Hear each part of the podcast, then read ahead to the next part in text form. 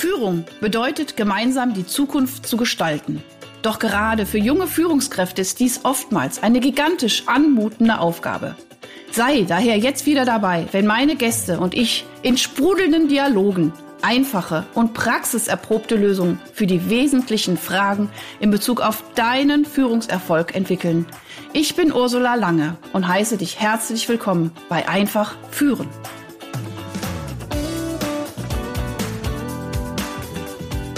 So, meine lieben Hörer und Hörerinnen, also das ist eine der tollsten, spannendsten Podcast-Folgen, die ich heute aufnehme mit meinem wunderbaren Gast Bodo Jansen. Und ich glaube, ähm, wir sind immer beide der Meinung, alles hat irgendwie so seinen Sinn. Und der Bodo hat jetzt gerade mit einer, ich sag jetzt mal, nordischen Gelassenheit technische Probleme gelöst. Bravourös. Wir nehmen heute mit dem Handy aus, weil es irgendwie mit dem Zoom nicht klappen wollte. Wir haben es hin und her versucht, aber es ist egal. Uns geht es um den Inhalt und jetzt sage ich erstmal ein herzliches Hallo, lieber Bodo. Hallo Ursula, moin moin aus dem Norden in Richtung Süden. Super, pass auf, Bodo. Normalerweise, ich äh, moderiere immer meine Gäste sehr gerne an und dann gibt es ein paar Fragen. So, also ich bin wirklich, äh, ich, ich, ich habe mich wahnsinnig gefreut auf heute, weil ich gedacht habe, oh, wie cool, dass ich den Bodo jetzt hier sozusagen auf den Ohren habe und äh, das Bild funktioniert übrigens bei Zoom, das ist ja das Lustige. Ja, Bodo, wer ist Bodo? Wer Bodo noch nicht kennt, der wird ihn kennenlernen. Bodo ist Geschäftsführer von Upstals Boom. Ähm, das ist äh, eine große Ferienanlage, Hotels, zehn, zehn Hotels, Ferienanlagen an der Ostsee und Nordsee mit über 700 Mitarbeitern. Äh, du bist verheiratet, hast drei Kinder und ähm, ich finde es auch immer ganz spannend, wo ich dich kennengelernt habe. Ich weiß gar nicht, kennst du den Mario Kessler von der äh, Haufe Akademie aus Freiburg? Der hat nämlich auch mit dem Christian Gründling einen Film gedreht, ähm, auch über so ein ganz tolles Weiterbildungsprojekt, wo man zwei Jahre lang freie Weiterbildung hatte für seinen Mitarbeiter. Und der hat mir, der war nämlich mein zweiter Podcast-Gast und der hat mir erzählt, kennst du eigentlich den Bodo? Und ich so, nee, kenne ich auch nicht. Ja, du musst dir unbedingt diesen Film anschauen. Die Stille Revolution habe ich natürlich sofort gemacht und ich habe also ich habe erstmal ein paar Mal wirklich äh, geweint, weil ich echt gedacht habe, boah, das ist echt so ein Mensch, der es wirklich geschafft hat, diesen Paradigmenwechsel von Unternehmenskultur, Führungskultur eben wirklich mit Elementen dieser äh, positiven Psychologie, für die ich ja total stehe, und aber auch Neurobiologie äh, das, und auch diesen spirituellen Geister so verbinde. Also ich war, oh, und dann war Gerald Hüther dabei, da war der, der Oliver Haas dabei, da war Götz Werner dabei, an seinem Grün. Ich immer, oh Gott, das ist echt, das, das oh, ich saß davor und habe gedacht, oh, das ist schön. Und dann kurz danach war der äh, Oliver Haas, der das neue Führen, äh, diesen Kongress, äh, auch ein Riesenerfolg mit über 4000 Anmeldungen. Und da habe ich dich wieder gesehen und dann habe ich gesagt, Bodo, ich will dich in meinem Podcast haben. Und du hast sofort zugelassen. Dann sage ich, danke, danke, danke, danke. Von Herzen also, gerne. also wie gesagt, ich finde, es ist ein äh, unglaublich tolles äh, Best-Practice-Beispiel, wie man äh, diese ganzen wirklich fundamentalen äh, Tools wirklich aus der positiven Psychologie, aber auch, also auch, du hast ja auch mit so, so, so ganz uralten, äh, du, du hast von den Wüstenvätern auch gelernt, ne? Und beim Anselm Grün, also wirklich, ich sage immer so ganz tiefe, äh, universelle Gesetze hast du in diesen Unternehmensalltag reingebracht. Und das finde ich absolut fantastisch. Freue mich mega, dass du da bist. So, und da ich weiß, wir haben nicht so viel Zeit, ich könnte jetzt auch mal, ich glaube, ich habe gestern Abend lag ich im Bett, aber ich könnte eigentlich 20 Minuten über Bodo erzählen, der muss kein Tief sagen, aber ich will ja auch, dass du zum Wort kommst. So, jetzt äh, möchte ich so konkret und praktisch wie möglich machen, dass die Hörer und Hörerinnen einfach auch mitkriegen, wie du das geschafft hast. Du hast das 2010 angefangen, du hattest auch deine persönlichen Krisen, hast aber angefangen, wirklich deine Unternehmenskultur und Führungskultur zu verändern. Und ähm, meine erste Frage ist, äh, was hatte ich jetzt nochmal aufgeschrieben? Ich bin so aufgeregt, weil ich das einfach so cool finde. genau. Also, genau, ich, ich habe mir nämlich noch so ein paar schöne Beispiele raus. Dieser Upsal-Boomer Liebesbrief. Könntest du das erklären, was das bedeutet? Das ist, wie gesagt, können wir so ein bisschen an so konkreten Beispielen festmachen. Ja, inspiriert hat mich äh, dort äh, Jack Cornfield, der ein äh, Buch geschrieben hat, Das Weise Herz. Ja. Und äh, in diesem Buch, da ist dem die Geschichte von einer Lehrerin, die mit einer Klasse zu tun hat, die sehr unruhig ist. Und eines Tages, äh, äh, als die Klasse wieder so unruhig war, hat sie dann eben den Schülern äh, dort Zettel verteilt äh, und die Schüler hatten die Aufgabe, auf diesen Zettel jeden Namen der Klassenkameraden aufzuführen und sich Gedanken darüber zu machen, was sie an diesen Menschen bewundern und schön finden.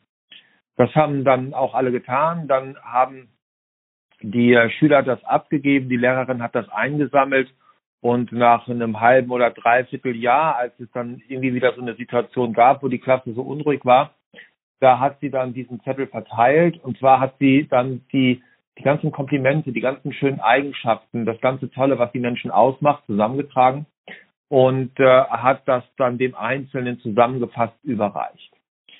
Äh, das gab eine ganz große Stimmung, eine ganz tolle Stimmung und anschließend, ein paar Jahre später, bekam sie einen Brief von einer Mutter, deren Sohn im äh, Krieg, im Irakkrieg äh, gefallen ist und sie war dann auch bei der Beerdigung und äh, nach der Beerdigung standen sie zusammen und äh, dann überreichte die Mutter der Lehrerin einen Zettel. Und äh, diese, das war der Zettel, den sie damals verteilt hat. Und das war das noch einzige, was äh, die äh, Soldaten an diesem gefallenen Soldaten entdeckt haben. Dieser Zettel, den hatte er bei ah. sich. Und dieser Zettel, der war äh, aufgefaltet, zusammengefaltet. Man sah, dass er wirklich benutzt war. Und mich hat diese Geschichte so inspiriert. Und das schreibt auch so einen Weg, weil du von Praxis sprachst, äh, wie ich vorgehe im Unternehmen. Ich habe diese Geschichte gelesen und sie hat mich sehr berührt. Und äh, ich habe sie einfach selbst umgesetzt. Ähm, mhm. ich hab, es gab eine Situation, da bekam ich ein Fax aus äh, unserem äh, ehemaligen Hotel in Berlin, äh, das nicht so freundlich war.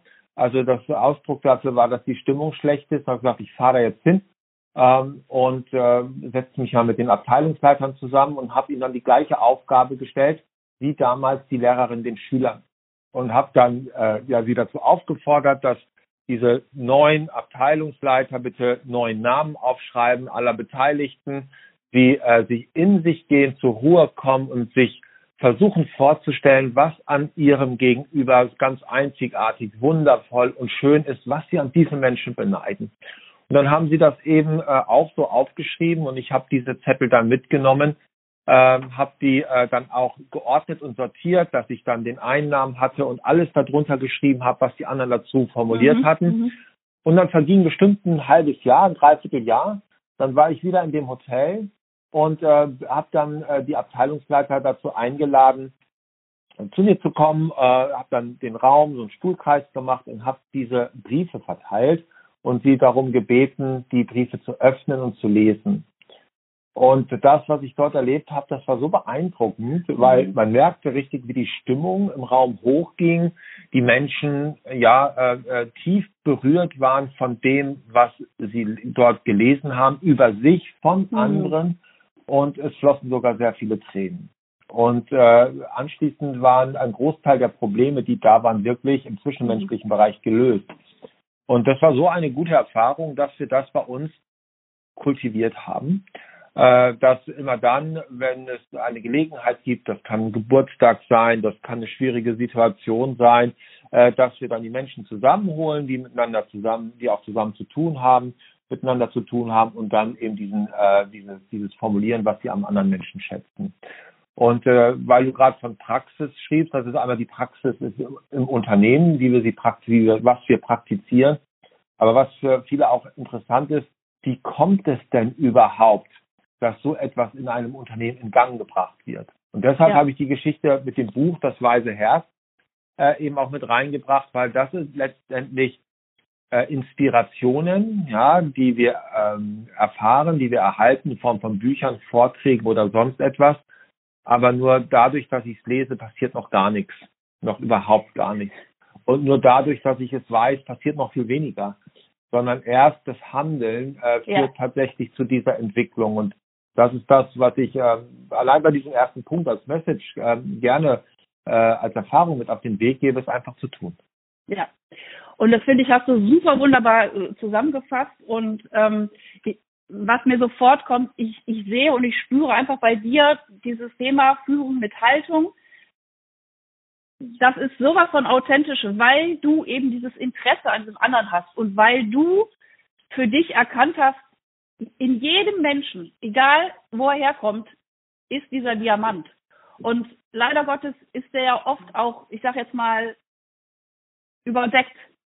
So, und äh, ich glaube, wenn wir es wirklich schaffen, in diese Haltung zu kommen, äh, in jedem diesen Diamanten wieder zu sehen, dann können solche Sachen auch wieder passieren. Und wenn, wie du schon sagst, dann auch in diese, in diese Handlung gehen und das als praktische Idee mit diesem Brief zu machen und wirklich zu sagen, wie können, wie kann ich mich auch letztendlich auch mit meinem Feind verbinden, weil ich gucke, was verbindet uns und was hat er Besonderes und jeder hat irgendwas Besonderes. Das finde ich total schön. Und eine Story gefällt mir auch ein, die ich auch gelesen habe in einem anderen Interview, ist, äh, wo du von dem Spüler Frank erzählt hast.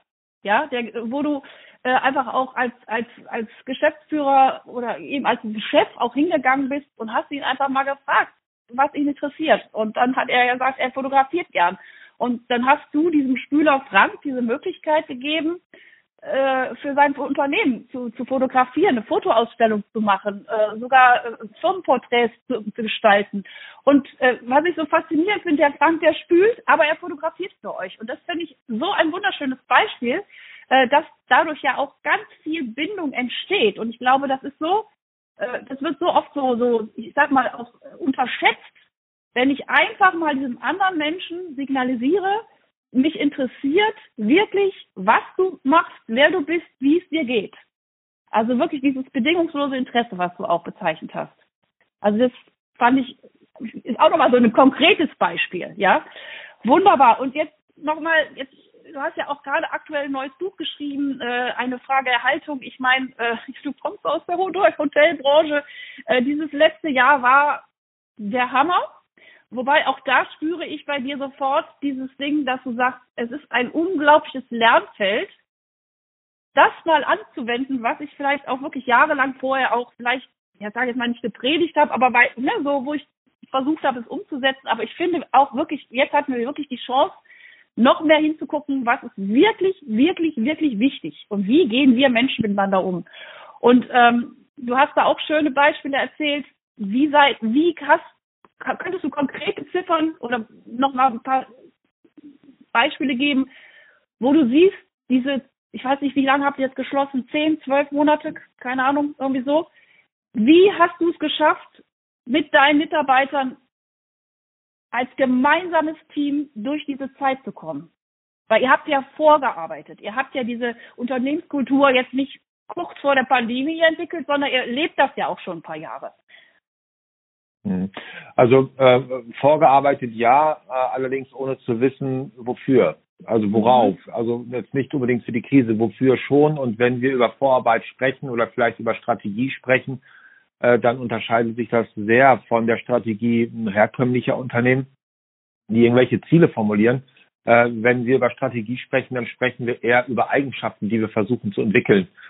Ah, und eine der entscheidenden Eigenschaften, äh, bei denen es letztendlich geht, wenn du dir als Unternehmer zum Ziel gesetzt hast, Menschen zu stärken, ist, dass sie resilient sind. Äh, mhm. Das heißt also, dass sie anpassungsfähig sind äh, und sich den Umständen, die, die sie erfahren, da gut gegenübergestellt sehen und fit sind, resilient sind, stark sind. Äh, und äh, unsere Arbeit hat eben dazu geführt, das wussten wir nur vorher nicht, äh, dass das tatsächlich so konkret und so gut funktioniert, dass die Menschen eben im Angesicht dieses Chaos, dieser Krankheit, ja, dieser Unsicherheit doch überwiegend gelassen blieben und versucht haben, die sich daraus ergebenden Gelegenheiten zu nutzen und sich nicht über das zu beklagen, was gerade nicht mhm. mehr geht. Und auch das ist wieder eine Frage der Haltung, denn letztendlich geht es äh, schlicht und ergreifend um eine Entscheidung, die ich treffe, äh, nämlich die Entscheidung, dass ich grundsätzlich das, was mir im Leben begegnet, als Chance betrachte, mhm. ja, mich weiterentwickeln zu können.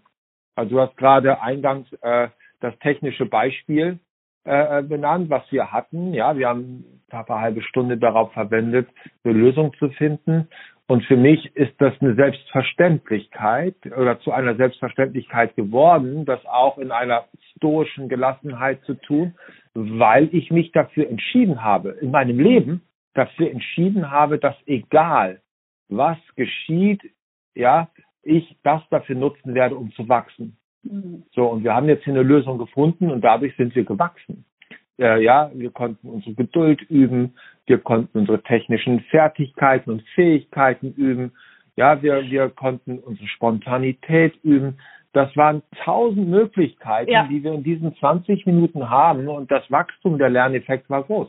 Und äh, das ist die Chance. Ne? Und da unterscheidet sich das jetzt überhaupt gar nicht, ob wir jetzt über so eine kleine technische Unzulänglichkeit sprechen oder über eine Krise. Mhm. Äh, die Haltung ist die gleiche. Ja, und das ist für mich wieder so ganz praktisch auch zu sehen. Also egal, was mir begegnet, wir können das als äh, Chance nutzen, zu wachsen. Und wenn ich das natürlich verstehe, den Menschen zu vermitteln und sie das für sich annehmen, das ist ja auch eine ganz wichtige Frage, mhm. äh, dann kann ich natürlich solchen außerordentlichen Situationen ganz anders entgegentreten. Ja, und ich finde genau das, was du gerade sagst, äh, es ist erstmal jemand auch anzubieten, dass man mit solchen Situationen vielleicht auch so oder so umgehen kann. Und auch, also was ich immer sage, ist einfach auch mal zu also zu üben oder es einfach wahrzunehmen, ja, wie gehe ich jetzt, ich finde das wirklich auch, ich finde das fantastisch, unser Beispiel eben und deswegen alleine dafür war es gut. Ja, ich meine, ich hätte nicht anmoderiert, zack, rum, fertig und es wäre auch lustig gewesen, aber ich finde, dieser Podcast hat für mich so eine Tiefe, weil ich das wirklich, und das habe ich damals schon gespürt, als ich das erste Mal gesehen habe, der macht das wirklich so, wie ich das auch mache. Also ich, ich übe das seit 1991, diese Art so zu leben. Und das gelingt mir mal besser und mal schlechter. Und äh, aber diese Haltung, die ist letztendlich so erleichternd, weil ich kann ja nur gewinnen. Ich kann doch nur zusätzlich gewinnen. Ich weiß, okay, und auch als ich am Anfang dieser Krise hier stand mit äh, mit mit drei Homeschooling-Kindern, wo ich dann schon auch paar, ein paar Tage gestruggelt bin, das bist du auch. Ja, aber trotzdem irgendwie zu sagen, lieber Gott, für irgendwas ist es gut. Und ich könnte hundert Sachen vor gerade aufzählen, wofür es gut war. Und was ich eben auch nochmal immer wichtig finde, zu sagen, in welchem Rahmen kann ich auch agieren? In welchem Rahmen kann ich wirklich auch Veränderungen vorantreiben. Und ich meine, da ist irgendwie so eines der, äh, äh dieser Viktor Frankl, der damals im KZ war und es trotzdem geschafft hat, obwohl er alle Leute verloren hat um sich herum, dass der einfach gesagt hat, meine Sinnhaftigkeit da liegt darin, ich will das meinen Studenten irgendwann erklären, was hier passiert. Das ist so abartig, aber ich will irgendwie was, was weitergeben. Und dafür hat er gelebt und hat ja sein Leben irgendwie gestaltet. Also diese Sinnhaftigkeit und dieses wirklich dieses Grundvertrauen zu sagen, alles das, was passiert, ist, was das Leben mir schenkt und was ich draus mache. Wunderschön. Also äh, wie kann man, also noch mal ganz kurz, meine, meine, wie kann man das ritualisieren? Also ich, oder hast du da noch mal so eine praktische Übung oder keine Ahnung, hast du so Gedankengänge, wo du sagst, wie können wir das jetzt Leuten noch mehr, also ich glaube, uns gegenseitig müssen wir sich erklären, ich glaube, wir leben das auch im großen Teil, aber wie können wir das noch griffiger machen? Wie, wie hast du das damals geschafft, so diese Haltung zu entwickeln? Die war ja auch nicht von jetzt auf gleich da. Das, das war ausgehend von der Frage, sich selbst zu führen. Also hm.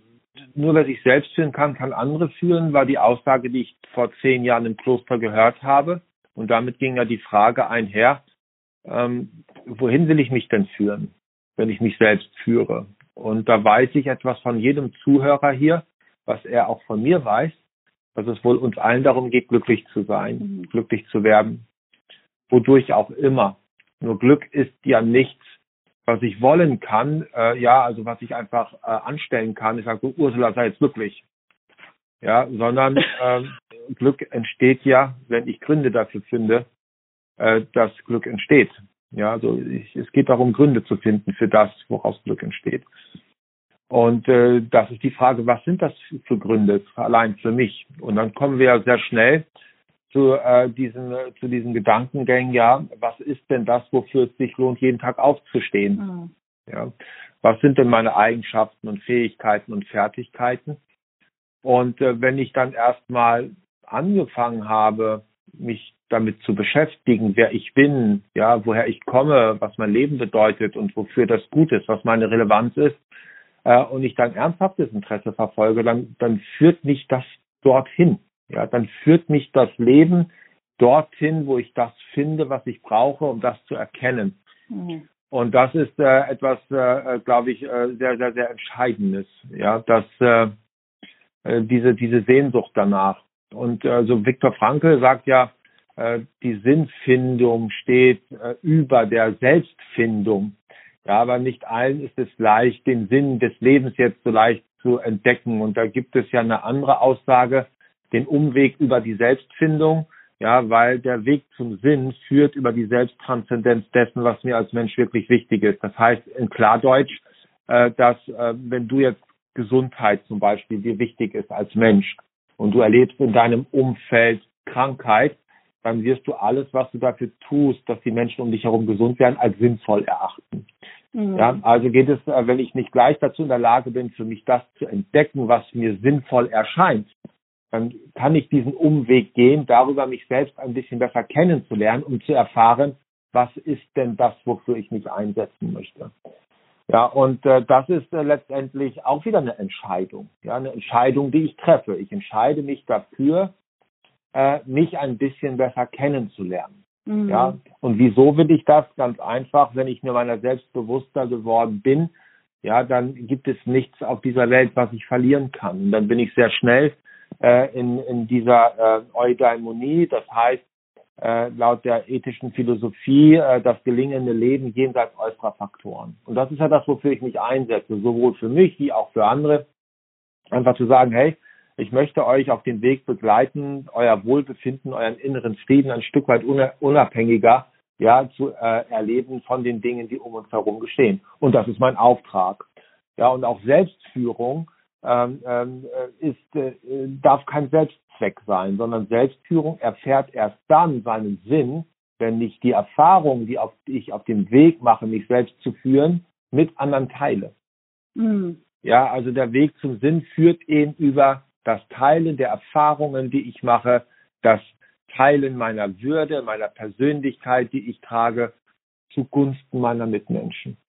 Ja, und wenn du das dann äh, für dich so erkannt hast, äh, dass äh, es eben nicht alles Selbstzweck ist, das ganze Thema, ja, nicht Selbstoptimierung und nicht um sich selbst kreisen. Mhm. Äh, also wer da stecken bleibt, ja, der wird dieses, äh, diese, dieses Erfüllen, sich erfüllt fühlen, äh, äh, nicht so deutlich spüren, sondern er wird es erst dann spüren, wenn er das, was er selbst erfahren hat, auf diesem Weg auch anderen zugänglich macht, mit anderen teilt und sie auch erfahren lässt. Und so habe ich ja ein Stück weit auch zu meinem Sinn des Lebens, würde ich jetzt mal äh, sagen, gefunden, nämlich mein Sinn äh, des Lebens besteht darin, anderen Menschen ihren Sinn des Lebens zu finden. Ja, und äh, das äh, triggert mich natürlich, weil ich besonders gut darin sein möchte, weil ich den Menschen ganz viel geben möchte und ganz viel unterstützen möchte, muss ich natürlich selbst mich darum bemühen, diese Erkenntnisse zu sammeln. Und somit sitze ich jeden Morgen ja äh, äh in meiner stille Zeit, auch in meinem Büro und äh, äh, also in meinem Arbeitszimmer zu Hause und lese in diese alten Texte, von denen du sprichst. Ja, die Wüstenväter, die mhm. Philosophen, abendländische Philosophen, fernöstliche Philosophen und nehme diese Texte, ich lese sie, ich studiere sie, ich recherchiere sie und vor allen Dingen spreche ich über sie mit mir selbst und mit anderen. Ich habe jetzt gerade fürs nächste Buch eine Aufgabe formuliert. Da geht es um das Thema Demut und da äh, werde ich bestimmte Werte ähm, äh, pro Kalenderwoche äh, zur Übung äh, anbieten. Super. Und äh, da ist, geht es, äh, ging es um Demut jetzt und da habe mhm. ich dann dem Leser die, äh, die, die Aufgabe gestellt, äh, sich drei Fragen zu beantworten. Erstmal sich selbst, aber dann auch diese Fragen in Gesprächsrunden mitzunehmen, vielleicht als Einstieg in eine Besprechung, um mal anzukommen, mal was ganz anderes zu machen. Und äh, die drei Fragen lauteten, äh, was können die Wissenden von den Weisen lernen? Mhm. Ja, was können die Erreichen von den Armen lernen? Was mhm. können die Erwachsenen von den Kindern lernen? Oh. Ja, und ähm, das sind dann so drei Fragen.